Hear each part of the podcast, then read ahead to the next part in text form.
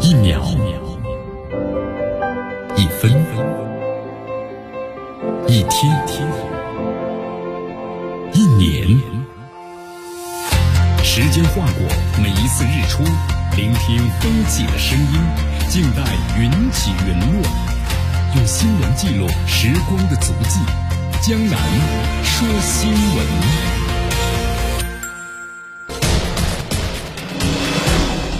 时政要闻，大事汇集，一样的新闻，不一样的观点。新闻早早报，欢迎大家呢继续锁定和关注江南呢为大家所带来的 FM 九六点七。中国如果要收台的话，美国要没收呢中国海外的资产。您听到这话的时候，是不是有点震惊啊？对，你看之前的话，包括像俄乌冲突中，那俄罗斯在这个，特别是美国和西方国家的一些海外资产。那就是被没收了，是吧？我们说这是美国和西方国家所标榜的，是尊重个人的这个资产自由和民主。结果怎么样呢？美国现在啊处于一个非常危险的状态啊！他们现在把国家之间的分歧啊变成了这个民族的仇恨。如果美国它不控加以控制的话，恐怕要演变成另外一个纳粹德国了。你看，在这个二月二十八号的时候，美国众议院金融委员会呢通过了一个法案，就是《台湾冲突遏阻法》。美国这次可以说彻底不演了啊！这是一台呢，我们说涉台的法案的出路，就意味着美国打破了个人财产的神圣不可侵犯这么一个原则。他明确强调，不许中国使用武力啊收复台湾，否则不保证了中国的国家和私人财产的安全。来，咱们分析一下啊，你看这个法案，它是以经济这个讹诈的方式啊实现政治目的，看一看就带有非常强烈的种族主义色彩。就像拿刚才江南说的俄乌冲突当中，俄罗斯，咱们举个例子，俄乌冲突以后啊，美国就公然的没收了俄罗斯这个财产。你看，英国切尔西俱乐部的这个老板罗曼，虽然呢有以色列国籍，但他是俄罗斯人啊，所以说他在英国的全部财产呢，也被迫转移给了英国当局的指定的机构。那么切尔西俱乐部呢，也卖给了这个美国的这个富豪啊托德伯利。没办法，所以说大家可以预料一下啊。美国现在这种毫无底线的挑衅啊，一旦咱们中国被迫使用武力，比如说收复台湾，那么美国就会暴露出个真正的强盗本色啊，对所有的华人进行这个掠夺。无论呢你拥有哪个国籍的海外华人都会被牵连啊，哪怕是这个美籍华人。你看，从这个特朗普时期开始啊，新冠疫情，对吧？当时这个美国政府就说了，这个新冠疫情呢是功夫病毒啊，中国病毒等等等等。这种一一一拉起了整个的一个什么呢？对亚裔的仇恨。美国社会仇社会啊，仇恨亚裔的风潮本来就不小，而且最近这几年看看这新闻，那么针对亚裔的犯罪活动啊，逐渐逐渐的在增加。就目前来说的话，尽管反对种族歧视呢，一直以来都是美国的政治正确，但是亚裔作为少数群体啊，没有受到应有的保护，而且这是跟美国我们说历届总统啊和政要的长期灌输有非常非常大的关系啊。你看这个美国的例外论呢，现在是大行其道啊。有一个基本假设，就是美国的价值观、政治体制啊，包括呢它的历史的独特性，它是受到全世界仰慕的。你看这个美国不成为世界的灯塔吗？对吧？自由世界的领导者呀，山巅之国呀。那么他认为呢，美国就是我认为我是有资格注定在世界舞台上发挥作用的。像这种呢，俯视全国的、全球的这种的主宰的视角啊，现在面临的挑战，因为中国呀等等新兴的经济体呢在发展起来了。那么有可能会打破这美国的神话，所以说现在这美国挺着急啊，不遗余力的来打压中国，而且把这种的跌落神坛的恐惧啊具体化，那转变成现实中就是对整个亚裔族群的这个仇恨，啊，所以说可想而知啊，美国政府决定对普通中国人采取行动那一刻，那整个美国会掀起一股呢反对亚裔的浪潮，但是我们话说回来，这是世界文明巨大的倒退。你看，这美国为了仅仅是打压咱们中国呀，那就抛弃了坚守上百年的资本主义核心价值，啊，结果呢，事实又证明了，你看，在这个美国，个人财产呢，并不神圣啊，也没有什么原则呢不能够侵犯，所以说，美国现在的所作所为啊，那不就在自毁它的霸权的根基吗？其实，美国这样一种很疯狂的举动啊，能够伤害到咱们中国吗？不能，只会削弱他自己的竞争力。你看，在这个俄乌冲突之后啊，西方是没收了俄罗斯公民的资产。我们说这事儿啊，让这个世界很多国家感到非常的震惊。你包括像这个西方国家这些国民们，不都是这样吗？个人财产神圣不可侵犯，你说没收就没收了。那你，你今天对着俄罗斯的公民可以这样，那转过来你对自己的公民不也可以这样吗？所以很多国家对西方的信用现在产生质疑了啊。那么直接导致就是中国、日本等国家从去年开始啊就大力的抛售了美国的国债。你看咱们中国现在持有的美债啊已经减少到大约是八千多亿美元了，已经是从二零一零年到现在是最低的一个位置。还有就是美国财政部的部长呢耶伦多次想访问咱们中国，啊有意的想要劝阻中国就停止啊减持这个美债。毕竟这个美国的国债啊上限已经见底了，对吧？那么接下来要提高上限，就必须要准备呢充足的市场信心。你看，咱们中国一直在抛售美债，这相当于是在做空这美国政府。你一旦是引发了恐慌，那么联邦政府呢必然会破产的。但是话说回来，这经济行为呢，它要建立在相应的我们预期之上。拜登政府的所作所为啊，现在让这个美国呢失去了信任。你看，一言不合你就没收别人的资产，那么这意味着什么？就每个和美国意见不合的国家，那你都要做好脱钩的准备。你看，现在在这个华盛顿的政客们，他不愿意承认呢，是不是？如果中美两国脱钩的话呢，相互没收资产，那话说回来，可能不能够承受代价的是美国呀。美国现在根本没办法制裁我们中国啊！你看，有个数据给大家说一下，呃，去年的二零二二年的数据，咱们中国制造业的总量呢是三十三点五万亿元，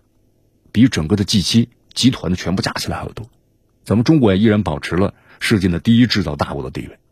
如果咱们再考虑到这购买力评价的话，咱们中国的经济规模也和世界第一的美国呢非常接近。你看，咱们中国的经济结构呢是以工业、农业为实体，美国经济呢百分之八十依赖于是金融服务业。我们说这个金融服务业就像空中的泡沫一样，空中的楼阁呀，随时就可能崩塌了。所以说，这个美国，你看把制造业全放出去，我现在后悔了。是吧？从特朗普时期开始，制造业回流、降低税收等等，但结结果怎么样呢？不尽如人意啊！咱们中国对这个全球产业的影响力啊，现在让美国感到挺恐惧。你看，咱们中国完全世界的工厂啊，可以非常负责任的说，如果美国和中国全面彻底脱钩的话，互相制裁，但你美国就没办法获得廉价的工业产品啊！你美国的通货膨胀能解决吗？解决不了，民众的生活水平呢直线下降。会闹出什么事儿啊都不知道，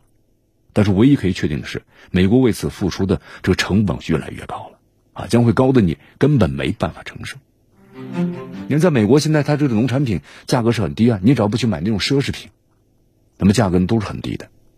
包括一般的这个啊，我们说服装消费品，那价格都很低啊。你在超市里头，一件这个 T 恤衫或者一件这个呃衬衫，一条裤子，那就是几十几十美元，对吧？非常非常的便宜。那这些便宜从哪来的呢？那么就是像中国等等这样的制造业大国，那么给美国所提供的呢？那你要互相制裁的话，那这个成本就会增加呀，对吧？你美国加收这个关税，羊毛出在羊身上，那最后的零售成本就就要增加呀，那零售价就当然提高了。以前卖一百多元的这个美元的可能是运动鞋，就要卖到什么呢？两百多美元，四百多卖到六百多，对不对？那这个支出就要增加了，你工资没涨。啊，所以说现在美国众议院发布的这个涉台法案呢，它是想经济讹诈达到政治目的，这是非常不切实际的，啊，就是我们说的，纯属呢这个做白日梦，啊，对于我们中国来说的话呢，两岸统一这是必然的历史大事，这点是不容改变的。那么中国要的是收回而不是毁灭，所以使用武力啊，那并不是统一的最好方式。那么咱们中国大陆呢，也得对台湾释放善意，希望以和平的方式啊实现这个进程。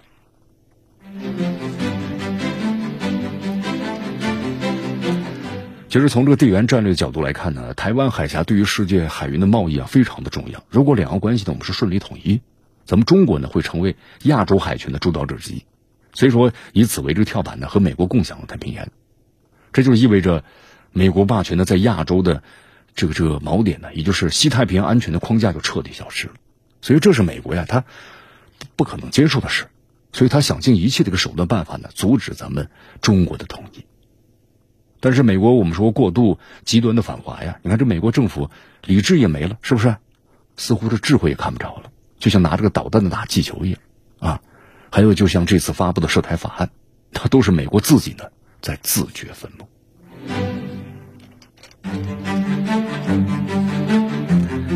你看现在这个美国呀，经常会污蔑咱们中国，但是呢，经常就拿不出证据来。你比如像这个俄罗斯，美国就说你中国向俄罗斯提供这个军援了，但你把证据拿出来呀，拿证据的时候就拿不出来了，啊！你看昨天有这么一条消息啊，根据塔斯社和美国政治新闻网欧洲版的媒体报道，欧盟委员会的主席冯德莱恩，那么在德国呢和这个德国总理啊舒尔茨召开的联合记者会上呢，就再次提到了中国向俄罗斯提供武器的这么一个话题。冯德莱恩这么说的，他说：“这个欧盟目前呢没有证据表明中国向俄罗斯呢提供武器。你看刚才江南说了嘛，这美国带头经常会炒作，说中国要向俄罗斯提供这个军事援助，对吧？咱们中国呢也多次的表态了，从俄乌冲突一开始，那么中方呢一直坚定的站在对话的一边，站在和平的一边，是以自己的方式啊劝和促谈。我们中国发挥的就是缓和局势，还有化解危机。”啊，发挥的是我们自己的一个责任性和建设性的作用。但是美国一直在诬陷我们呢，拿证据啊，拿不出来。你看冯德莱恩说了，目前为止我们没有证据，啊，但是呢，我们每天都关注这个局势的发展。你看记者就问他们，就说中国向俄罗斯提供军援，可能导致欧盟对中国实施制裁的可能有没有这个可能？冯德莱恩说呢，这是个假设的问题。他如果真的要变成现实的，我们才能够回答。没有证据。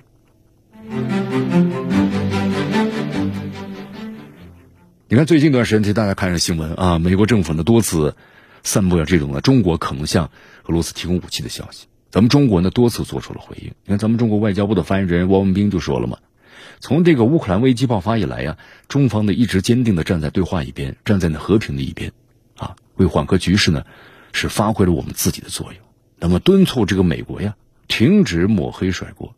拱火递刀，同中方的和国际社会一道来推动的这个外交谈判解决危机。但是美国好像呢是不太懂呢，还是听不进去呢？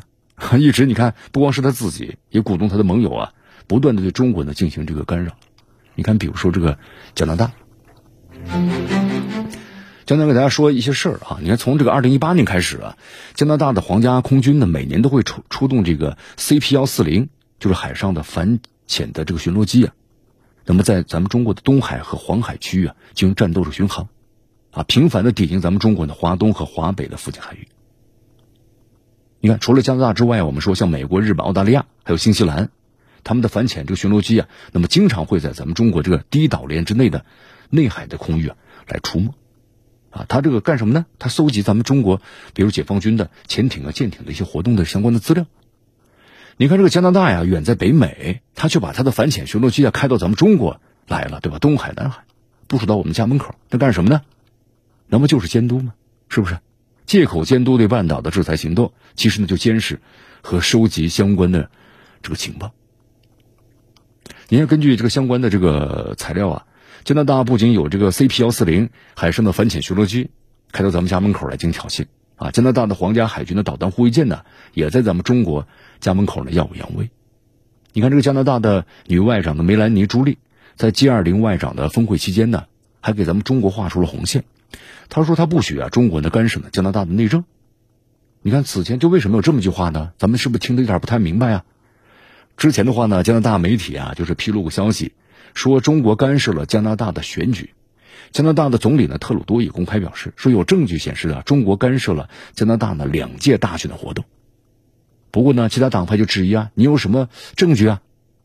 那么特鲁多公开否认了继续调查的呼吁，声声称啊有足够的证据，但是呢，我们说了又拿不出来，跟美国一模一样啊。好，这加拿大呀，我们说了在政治上呢一直跟随这个美国，那么政客呢也跟美国一样信口开河。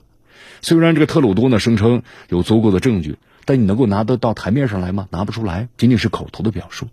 那么从特鲁多呀也不敢什么深入调查来看，那么这根本就没有证据，没证据你怎么交代呀？是吧？那就直接拒绝那深入调查的呼吁。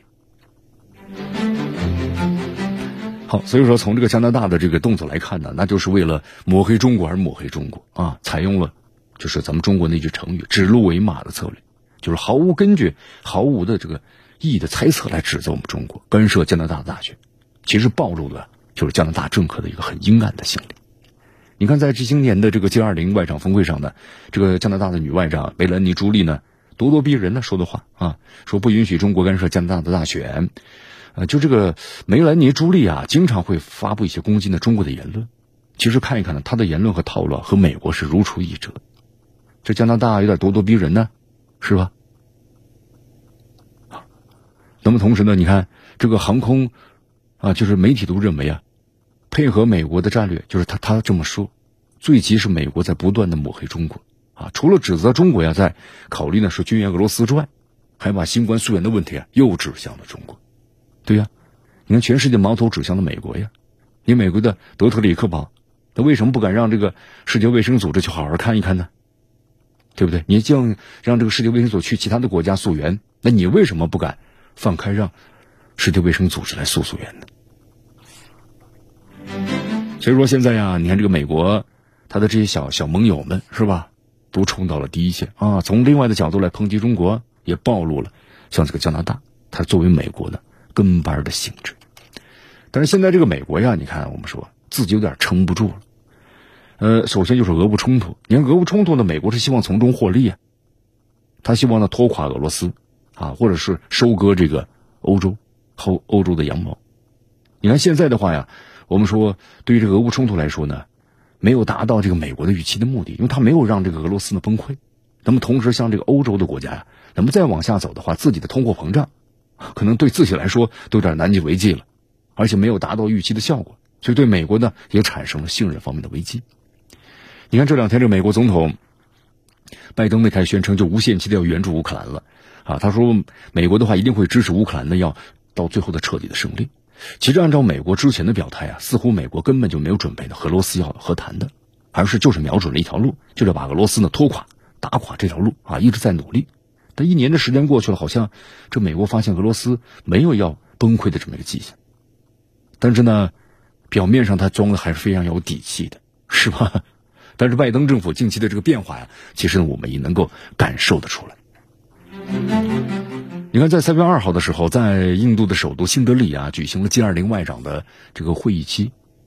啊，就是美国、俄罗斯外长呢都进行了非常简短的对话。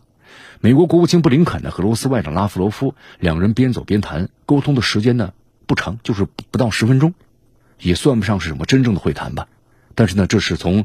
去年俄乌冲突以来呀。美俄最高级别的官员的交流，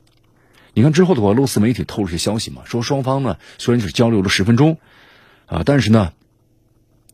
还是谈了一些内容。首先这次呢不到十分钟的谈话是布林肯呢据说要求呢发起的，啊，双方之前呢好像没有这样的计划，也就是说呀，这是在布林肯的要求之下呢临时对的话。看来这个美国想和俄罗斯对话，这个心情很迫切。而且有一点呢，还要注意一下，简单说一说啊。在两人对话之后呢，虽然这个美国国务院的发言人普莱斯表示，美方对于短期之内进行任何高级别的对话呀，不抱正式的期待，但是随后呢，马上强调，声称美方一直要对于举行的对话保持开放的态度。你看，这个美国和俄罗斯之间，我们说他们俩的这个火药味还是十足的。但是从这个布林肯呢，特意寻求和美俄方对话，包括美国国务院的这个随后表态来看，美国和俄罗斯的高层交流呢没有中断。而且拜登政府呀，也还是想要呢和俄罗斯进行的更多的这个相关对话，哎，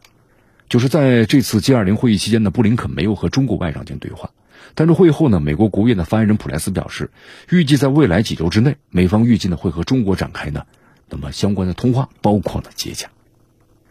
好，咱们来分析一下啊，你看这个拜登政府，现在他试图要恢复呢和咱们中国，包括俄罗斯对话，你看现在是不是主动放低姿态呢？以前是高高在上啊，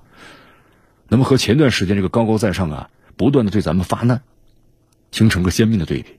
什么原因让他改变了呢？其实还是美国的安全和经济问题啊。他对咱们中国，包括俄罗斯都有需求的呀。你看，在这个俄乌问题的冲冲突上呢，美国虽然呢继续支持乌克兰，但是拜登政府也在考虑一个问题：你要冲突扩大化呢，特别到最后，如果要是核武器上场了，那你美国能够？置身于其外吗？不可能的啊！你看，现在随着这个俄乌冲突呀，失控率呢，我们说再往越往后的话，肯定会日益提升，所以不排除俄罗斯使用核武器。那使用核武器的话，就会爆发核危险的冲突，那你美国就很难再像现在这样呢，心安理得的在背后了，幕后指使啊。所以说，拜登政府呢不愿意接受那么这样的一个结果。所以说，包括美国的一些智库，包括美国的一些政客都呼吁要尽快的结束冲突了。但是现在的话，拜登政府呢不太愿意接受和平，他要保持对话，啊，以防止呢局势失控。你看，在另一方面呢，对待中国的问题上呀，拜登政府呢同样处于很纠结之中。你看，打压中国，我们说是美国政府的既定战略，对吧？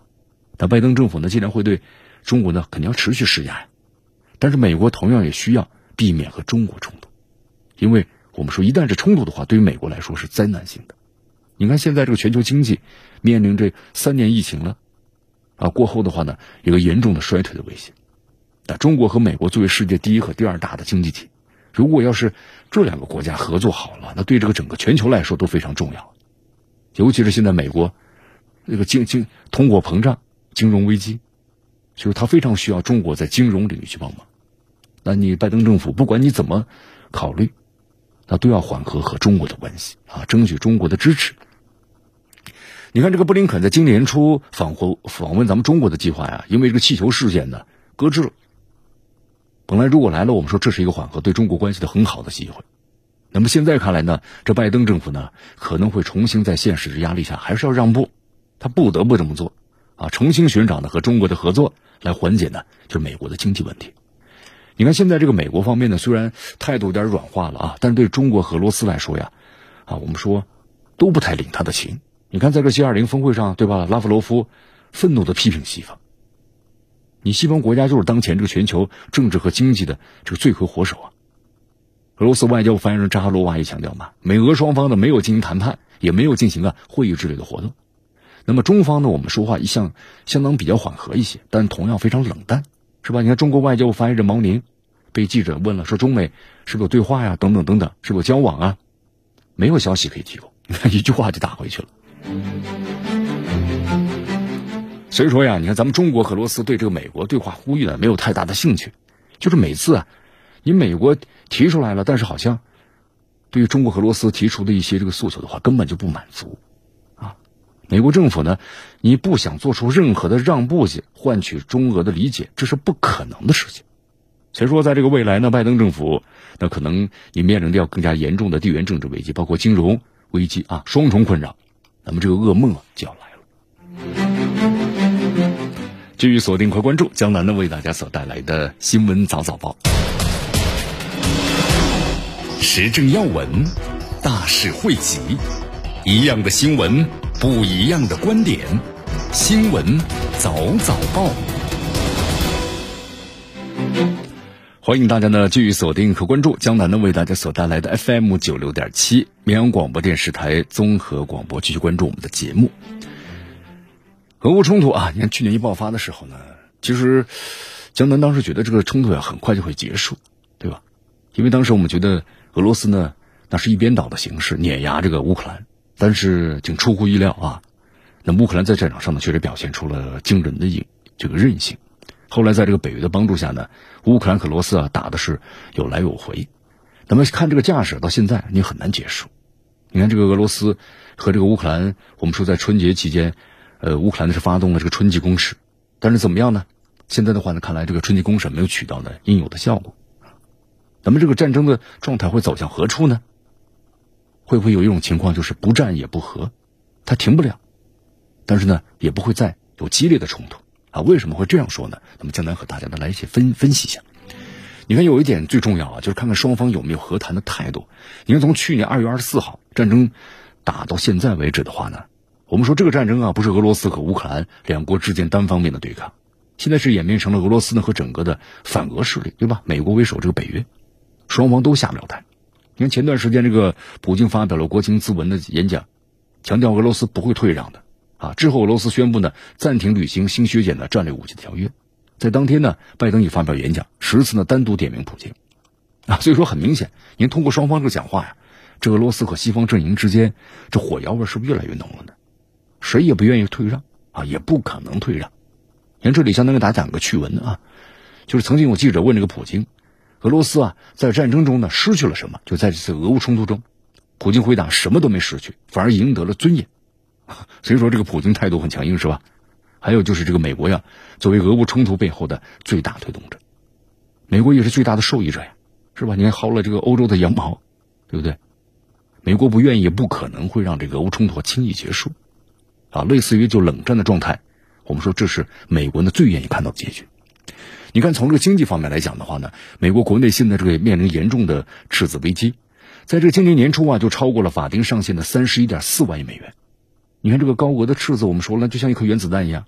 它一旦爆炸的话，把美经济体系都都会摧毁。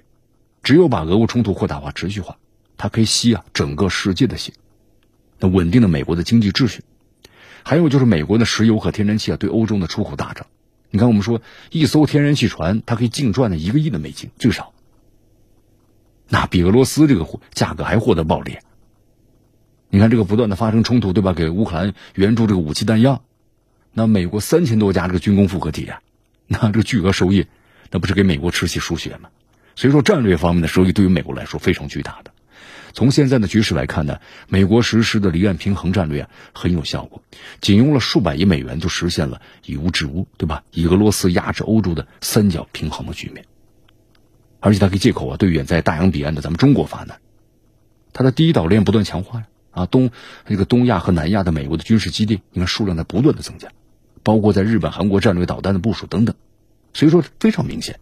俄乌冲突就是美国呢压制和制裁中国最好的掩护。你看现在美国的经济状态啊，支撑这个乌克兰的长久打仗啊有一定的压力，但维持这个僵局啊相对来说没有太大的问题。只要冲突还在继续，就是不论是冷战还是热战，美国的长臂管辖战略呢就一直在生效，这美国就是最大的赢家。你看丘吉尔呢不说过一句名言吗？这不是结束的开始，而是开始的结束。所以说，这个俄罗斯啊，在乌克兰发动的特别军事行动呢，也和这句话一样，就现在看不到这镜头。那么，是不是这个俄乌冲突不战也不和？那么，这个僵局才是最终的归宿呢？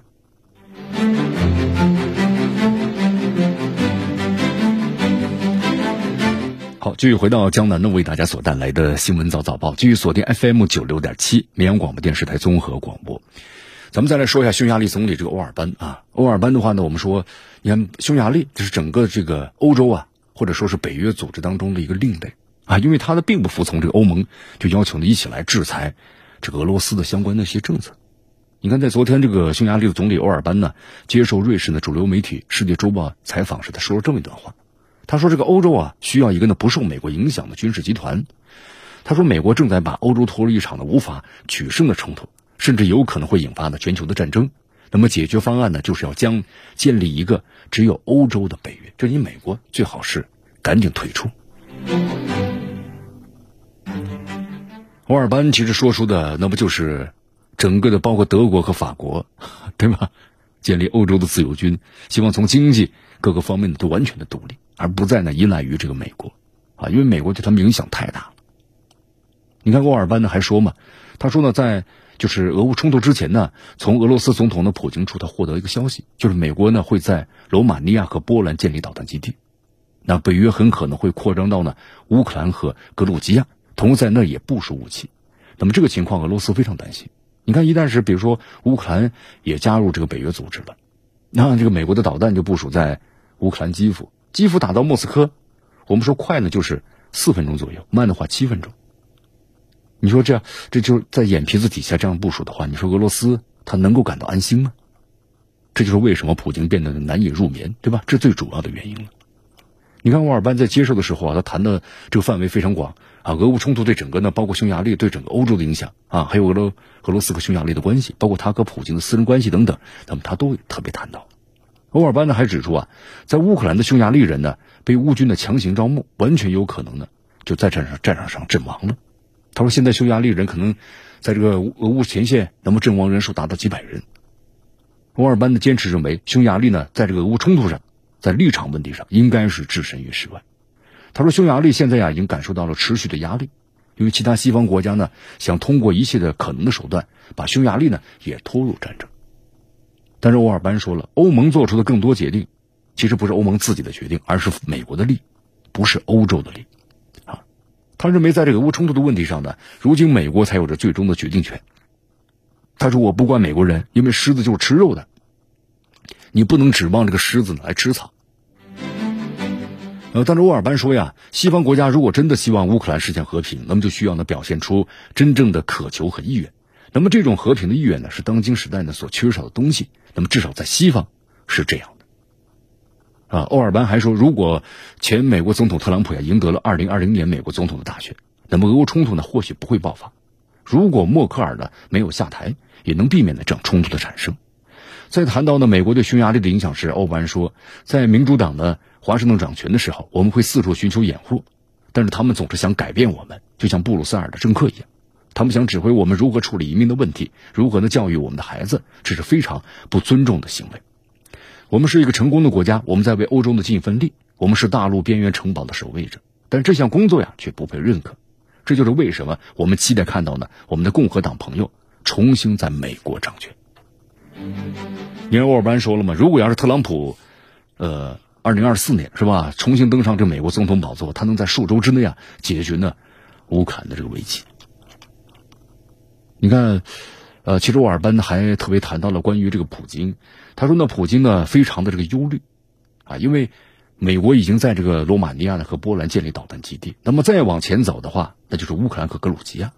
那么这两个国家如果加入这个北约的话，那这个美国的导弹就部署到这些国家了。那这样的话，俄罗斯安全是没有保证的。所以说，普京变得是难以入眠。那么这也是乌克兰呢持续爆发冲突背后的根本原因。欧尔班说：“我理解普京说的话，我不接受他的所作所为，但是我理解呢他说的话。”欧尔班说，他和这个普京啊已经有相识十多年了啊，两人在这个俄乌冲突爆发前呢，每年都会见面的。他说呢，他尽管和普京呢有一些观点分歧，但双方总能够呢协商来解决问题，尊重呢彼此的利益。其实，在被问到呢，就如果俄罗斯输掉这场战场，输掉这场战争的话会怎么样？欧尔班直言，我甚至不敢去想象，俄罗斯要是输了的话，这个结果到底会是怎么样的。他说，俄罗斯是核大国。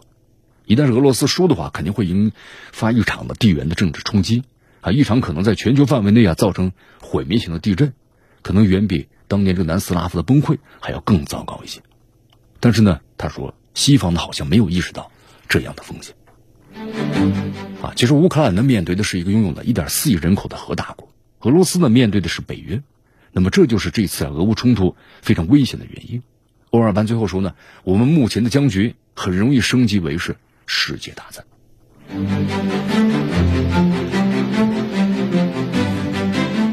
好，继续回到呢江南为大家所带来的新闻早早报，我们再来关注一下这个伊朗。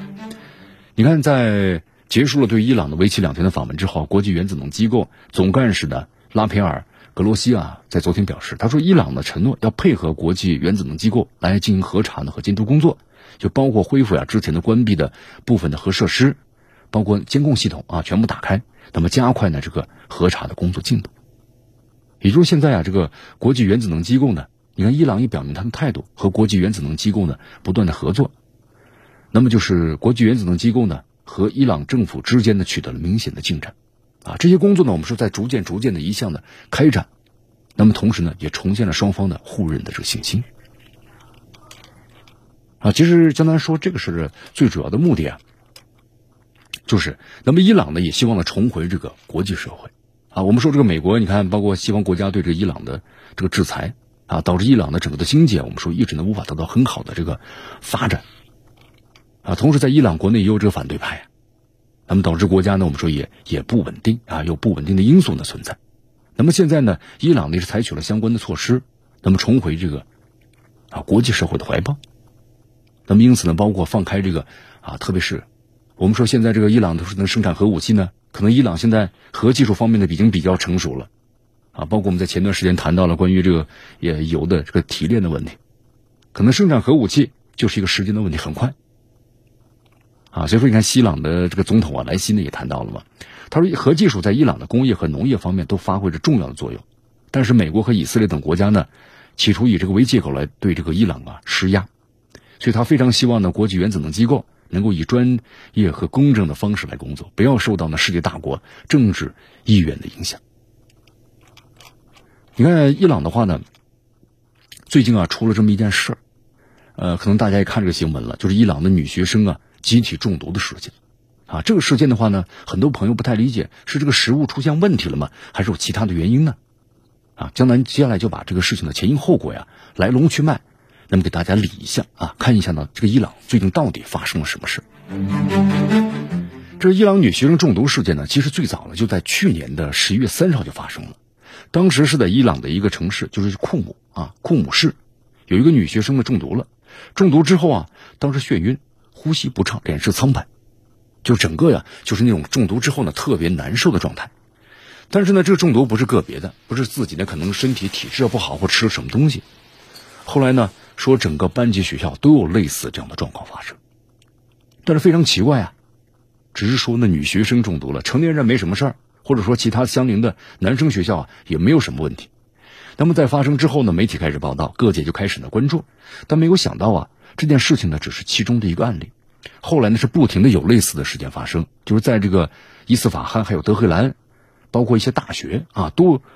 都爆出了有女生啊中毒的事件。怎么中毒的呢？其实不是食物中毒，就说大家在上着课的时候啊，突然就有奇怪的味道啊，有气体就飘进来了，然后呢就开始晕，没有力气，说话都非常困难。送到医院之后呢，好像也没有什么生命危险，那就是中毒。但你上个课心惊胆战呢，而且呢，不光是发生在一个地方，同时又都是发生在呢女生的学校。当然，也就是说呀，为什么这个男生没事呢？不是说同样的气体来了，男生没事而是呢，在伊朗这样的伊斯兰国家呀，我们说他的这个学校呢是分开的，就男校是男校，女校是女校。那为什么要针对这个女生呢？那么可以说是蓄谋的这种袭击啊，或者伤害，那么到底来自于哪儿呢？伊朗官方对此呀就表示要彻底的彻查此事。但是现在三个月啊，去年的十一月份开始到现在三个月过去了，但是呢也没有查出是怎么回事。那江当为大家再说一下啊，有人开始猜猜测说是不是极端分子干的呀？因为在伊朗呢还有一些这个中东国家对女性上学啊，再加上去年伊朗呢因为女性没有戴好头巾，对吧？被警察抓起来，在警察局呢被打身亡。就会引起了伊朗的全国的大规模的示威游行。那么有两种倾向啊，一种说是男女呢应该平等嘛，或者说是抛出了宗教保守意识之外，女生不能戴头巾，啊，或者有他们的自由选项。你看上个世纪六十年代、七十年代，女性呢就在伊朗的女性穿着裙子，一个在海边呢穿着比基尼，是相当开放的一个社会。但是后来呢又回归了。那么这是一个倾向。那么另外一个倾向就是说有宗教保守世界人士觉得女生为什么头戴头巾不好？为什么要去抗议上街？就是因为他们呢觉得女生啊读书读的太多了，知道太多了，所以给他们的学校下毒，不让他们呢再继续呢学下去。其实呢，这有点像咱们中国一句老话呀，就是“女子无才便是德”呀。但话说回来，现在都二十一世纪了，啊，以这样的方式对待一些年轻的女孩子，不公平，对吧？也不人道。但是咱们现在呢，也没办法有证据说是是一些保守人士啊在伊朗的所作所为。因为伊朗政府呢也查了这么半天了，对吧？三个月了都查不出来。但话说回来，不知道是真的查不出来呢，还是因为其他的原因不便于公布。那么，总之这件事啊，是被伊朗国内的媒体，包括海外的媒体一直在关注着。有人讲呢，这可能不是一件偶然的事情，因为现在在伊朗的话呢，有五十多所学校都发生了这样的中毒事件，所以它绝对不是偶然的、单独的。那么，除了这个伊朗之外啊，其他有关的国家也发生过类似的事件。你比如说，在这个二零一零年的时候，阿富汗的女子学校啊。就有过中毒的事件。那么现在在阿富汗呢，塔利班回归了，在阿富汗的女生上学的这个权利，还有考大学的权利啊，当公务员的权利，在阿富汗呢，我们说基本上都给完全剥夺干净了。现在呢，很多学校还在争取女性的权利啊，有些国家呢做的挺好，有些国家的女性啊具有相当的社会地位，各方面都很好。但是有些国家呢，不仅不是呢平权啊，完全就做不到，是吧？所以说任重而道远呐。那么在伊朗呢，我们说这种风险还真是不可测。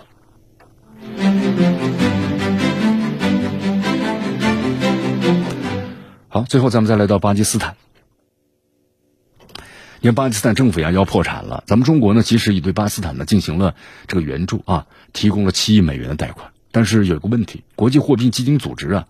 那么六十五亿美元的贷款呢，再次的推迟发放了。你看，之前这个延迟发放贷款呢，国际货币基金组织要求巴基斯坦你审查，就要审查审查这个中巴经济走廊。其实巴基斯坦很明白啊，这才是让这个巴国呀，只有把中巴经济走廊建设起来了，才能让这个巴基斯坦呢摆脱经济最困难、就是最彻底的办法啊。所以说，无论如何影都不会影响的这项合作。你看这个巴基斯坦财政部的部长呢，伊沙克达尔呢这样说道：“他中国国家开发银行的董事会啊，批准了向巴基斯坦呢提供七亿美元贷款，手续都完全的办完了。他说这项贷款呢是巴基斯坦的生命线，那么将帮助呢这个巴基斯坦的外汇的储备。那么根据这个最新的进展，说巴基斯坦国家银行已经收到了这一笔的货款，因为在这个你看进入三月份以后啊，巴基斯坦的外汇储备一度呢跌破了三十亿美元，没钱了。”因为巴基斯坦它需要靠外汇去购买，比如说粮食啊等等其他一些物资，他的钱呢只够付两周多一点的进口，所以说现在这巴基斯坦政府，你说着不着急啊？那火烧眉毛的事情了啊！巴基斯坦这次面临的经济危机啊，可以说是空前的。这个危机呢是从去年开始的，当然我们在节目当中做过分析嘛，有内因也有外因啊，多方夹击之下呢造成的。巴基斯坦这个国家啊，虽然是以农业为主，但它的粮食粮食啊不够。都完全依赖于进口，那么俄乌冲突呢？巴基斯坦这个国家，它的进口就受到影响了，而且去年就发生了洪灾，那持续好几个月的时间，他自己的农田呢被淹了，庄稼被毁了不少，连放在这个仓库里的粮食都被洪水呢冲走了一部分，所以这个洪灾呀，给巴基斯坦这个国家呢，我们说造成的经济损失很大，三百多亿。那么除了粮食之外呢，能源方面，巴基斯坦也是依赖于进口的，啊，特别是对这个石油、天然气，你看现在这个俄乌冲突导致。石油、天然气价格也涨了，对吧？原本就面临这个通货膨胀的问题，粮食价格又上涨，能源呢？你看这价格都涨了，那巴基斯坦的处境就非常非常的艰难了，啊！所以说这个巴基斯坦的经历的经济危机啊，那不就是国际收支的危机吗？就这么一个很简单的问题。你看当年这个斯里兰卡就是因为这样的问题而导致破产，那么巴巴基斯坦呢，他为了避免，所以不得不向国际货币基金组织啊寻求帮助。但是很遗憾，没有达成协议，啊，其实这个国际货币基金组织啊，为这个危机呢也尽了一份力，但是要打个引号。你看之前呢，他就延迟了对巴基斯坦这个发放贷款，而且提出了你得可以贷，条件非常苛刻，而且呢，特别针对巴基斯坦和咱们中国的经济走廊，就是合作的经济走廊要审查。啊，你看这个，我们说醉翁之意不在酒啊，是不是？但是巴基斯坦呢，他知道。经济中国和巴基斯坦经济走廊，那是在以后巴基斯坦腾飞的最主要的这个基础，所以是不可能终止这样的项目的啊。所以说，在这种情况之下呢，巴基斯坦国内呢虽然也有抱怨，说中国这次给他们贷款呢七亿少了点啊，因为巴基斯坦可能需要是七十个亿，而不是呢七个亿。但如果想要彻底我们说解决巴基斯坦的经济问题啊，你光靠援助肯定是不够的。巴基斯坦呢，应该是更加加速啊，就中巴经济走廊的建设。那么这样的话呢，把经济带动起来，你才能摆脱危机。啊，所以说巴方呢要明白一个道理。那么现在呢，无论这个国际货币基金组织如何要求审查，啊，都不会影响的中国这个“一带一路”重要项目，因为巴基斯坦呢也是非常的理解和明白。好，以上就是今天新闻早早报的全部内容啊。那么接下来我们进入今日话题，今日话题说说啊，这个 G 二零外长。啊，会议上这美俄外长的面对面，布林肯说了三件事，十分钟遭遇战，全是火药味儿啊，怎么回事？进入话题为大家详细解析。